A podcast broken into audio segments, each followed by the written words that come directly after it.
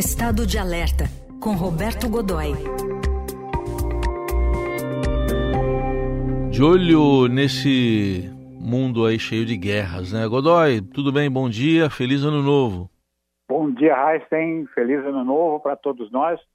E eu não, olha só, eu não poderia deixar, antes de falar desse mundo que só vai ficando cada vez mais perigoso, hum. em que nos exige cada vez mais alertas, né?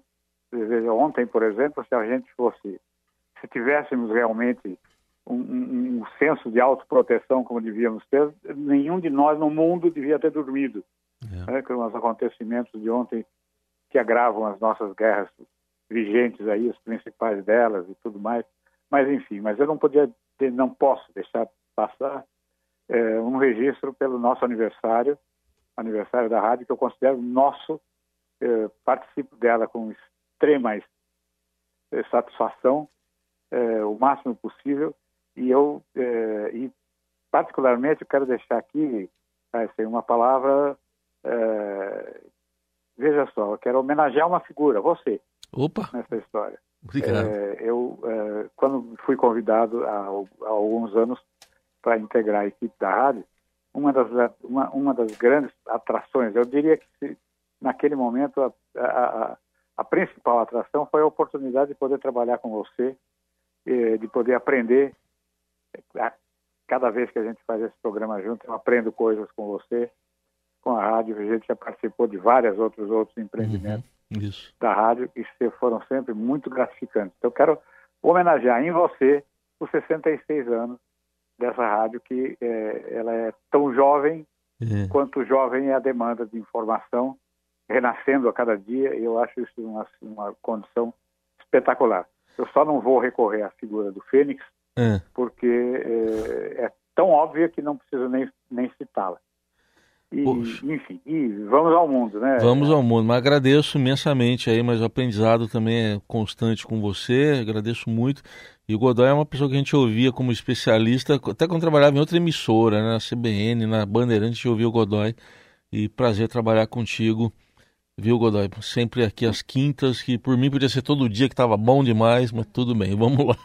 Um grande abraço. Então tá bom. Olha só. Vamos começar. O, o, ontem a gente teve uma um, começou uma situação, não é bem começou, caracterizou-se uma condição que é tudo o que o mundo não precisa, que é a regionalização é, batida e rebatida como uma grande ameaça do conflito no Oriente Médio é,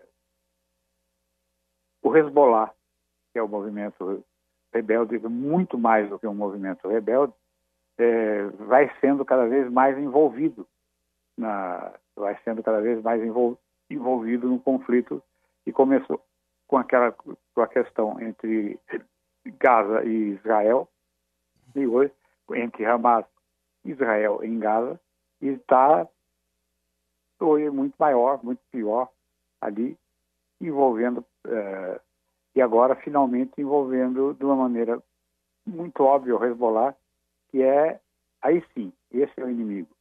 O Hezbollah não, você é, recapitula um pouco a história do Hezbollah, né? Hezbollah não, você não ouve falar de uma bomba do Hezbollah é, num café, num, num, café de, de Tel Aviv. Você não ouve falar de um, um atentado do Hezbollah contra é, meia dúzia de pessoas que estão no meio de uma procissão, como é, não, ontem não era uma meia dúzia de pessoas, mas enfim, é, que estão numa manifestação.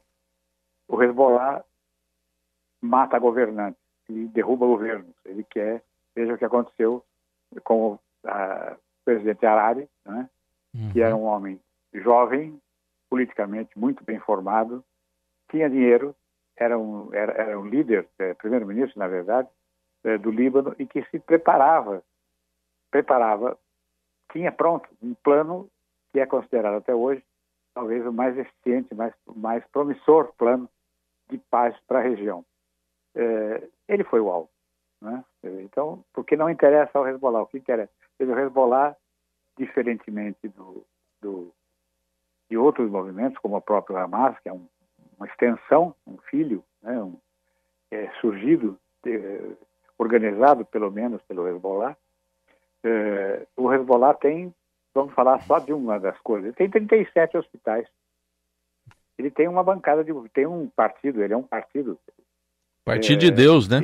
Partido de é, Deus. É o partido, exatamente. ele, é, você, o dístico dele é exatamente esse. Né? É quase como se ele dissesse: Deus fala por nós. Isso. Você vê, é, ele se organiza, as Forças Armadas, ele tem Forças Armadas. Você pode. Não é um Estado declarado, mas é um Estado efetivo. Né? Tem Forças Armadas, tem dezenas, a essa altura talvez até mais do que isso, talvez centenas, de centros produtores de armas sofisticadas, armas que funcionam. Não é aquela coisa doida lá do Hamas, por exemplo, que joga um foguete e cai nele mesmo. Né? E, o que ele, e outra, e, e vem eh, se organizando de tal forma a se preparar para alguma coisa que vem por aí. Assumir o poder para se transformar uh, efetivamente no Estado libanês, enfim, para ter e se organiza muito. Hoje são milhares de militantes, militantes militares, militarizados, com cursos altamente preparados.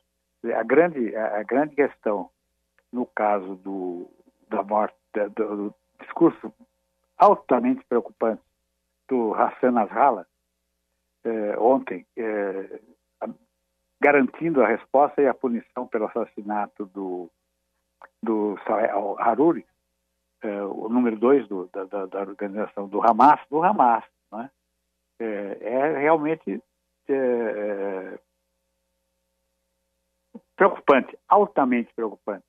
Primeiro porque a perda do, do, do da elimina, a eliminação do Haruri elimina, digamos, a inteligência que organizou todas essas ligações entre Irã e entre, entre os radicais do Irã e, a, a e o, o, próprio o, o, Hamas, o próprio Hezbollah, é, que são hoje muito, muito, muito próximos, é, outros movimentos menores. Ele tem um inimigo entre os radicais, tem, uma, tem um concorrente, um rival, que é o famigerado Estado Islâmico, a quem se atribui, inclusive, a morte do Hamas, é, e que divide essa responsabilidade não assumida até agora por ninguém com Israel, por exemplo, faz uma suspeita.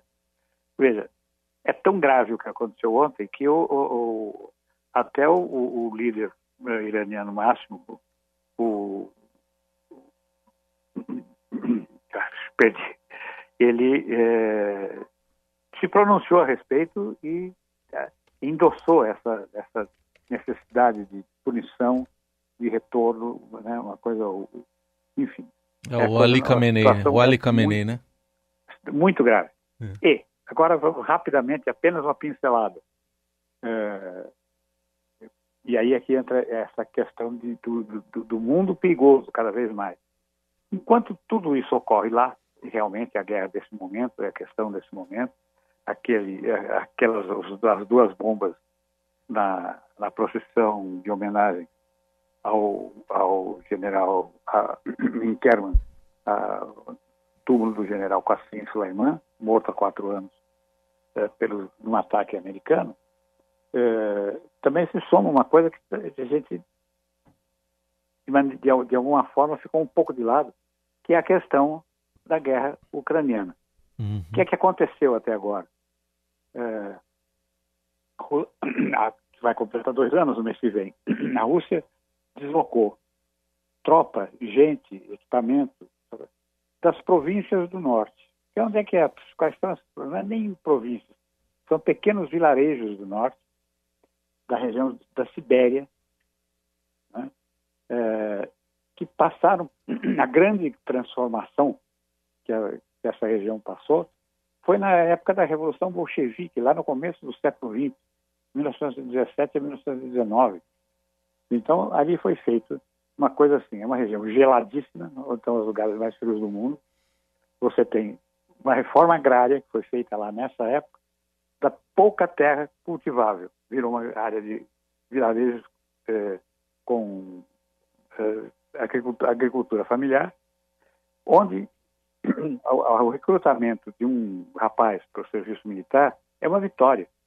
é uma promoção social extraordinária.